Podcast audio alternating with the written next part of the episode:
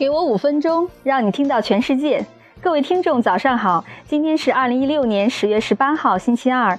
五分钟听世界，伴您每日好心情。首先，让我们一起关注昨夜今晨 News Top Ten。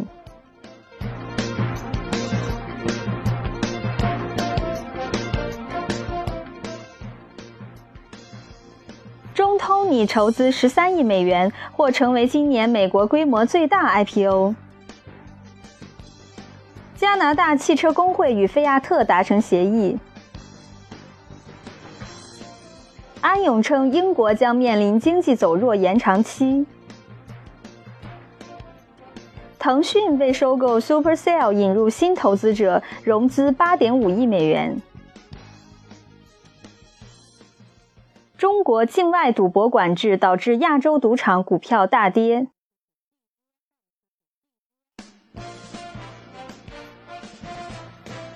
法国纳维亚自动驾驶班车融资三千四百万美元，据报道称估值达二点二亿美元。特斯拉与松下合作打造能用电池保尔沃的太阳能板。原子大小的核磁共振成像仪使用量子配件协助发现新药。德国官员称，特斯拉不应在广告中说明自动驾驶。加密技术进步可保护浏览者的隐私。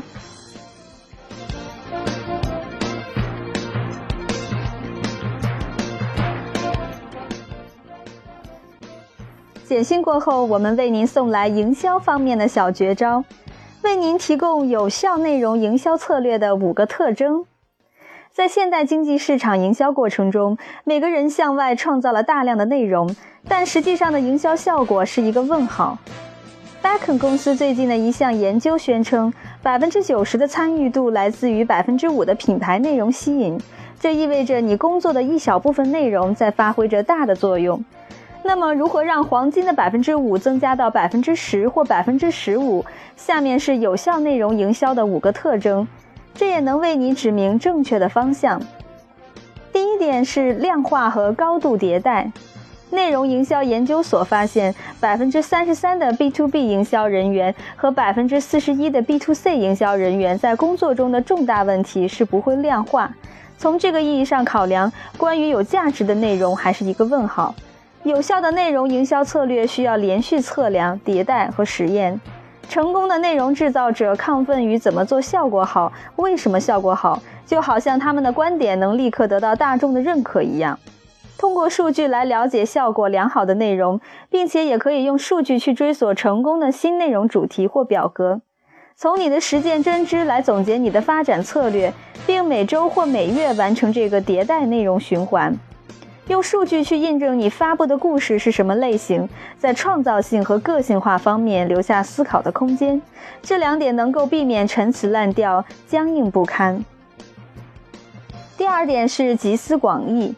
最近我们公司发表了一篇分析，是关于特朗普在新闻中的热起来是否有数据支撑。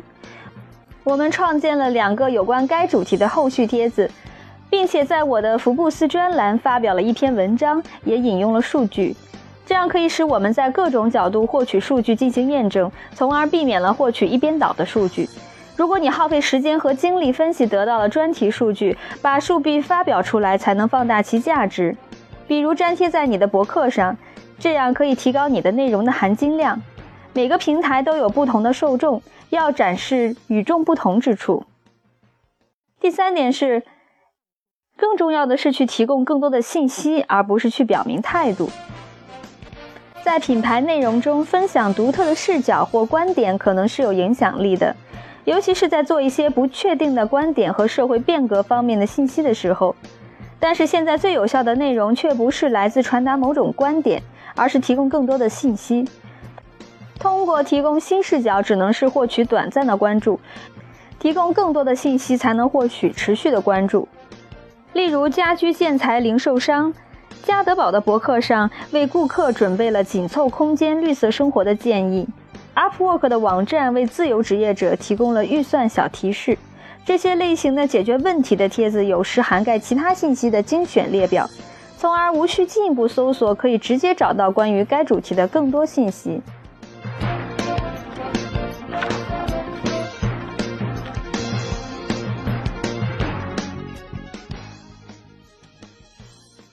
第四点是目标长远，有效内容从不走促销的路子，它要成为可靠的信息来源。无论该信息是填补需要的利基产品，或满足广泛的需求的大众产品，不要以具体产品的形式，而是要以提供信息的形式满足客户的需求。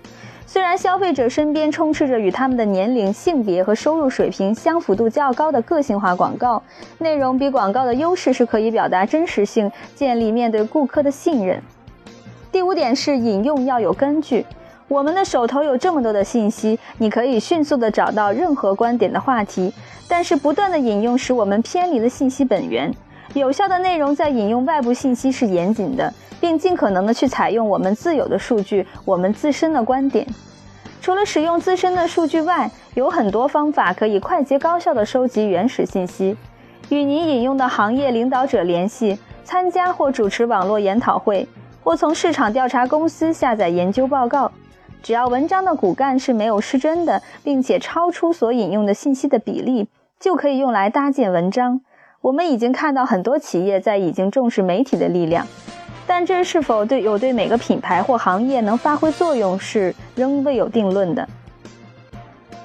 高度个性化的业务内容需要和内容营销应纳入综合传播业务或营销计划中。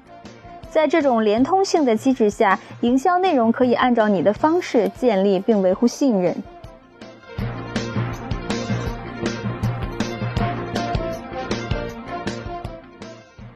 好的，以上就是今天五分钟听世界的精彩内容了。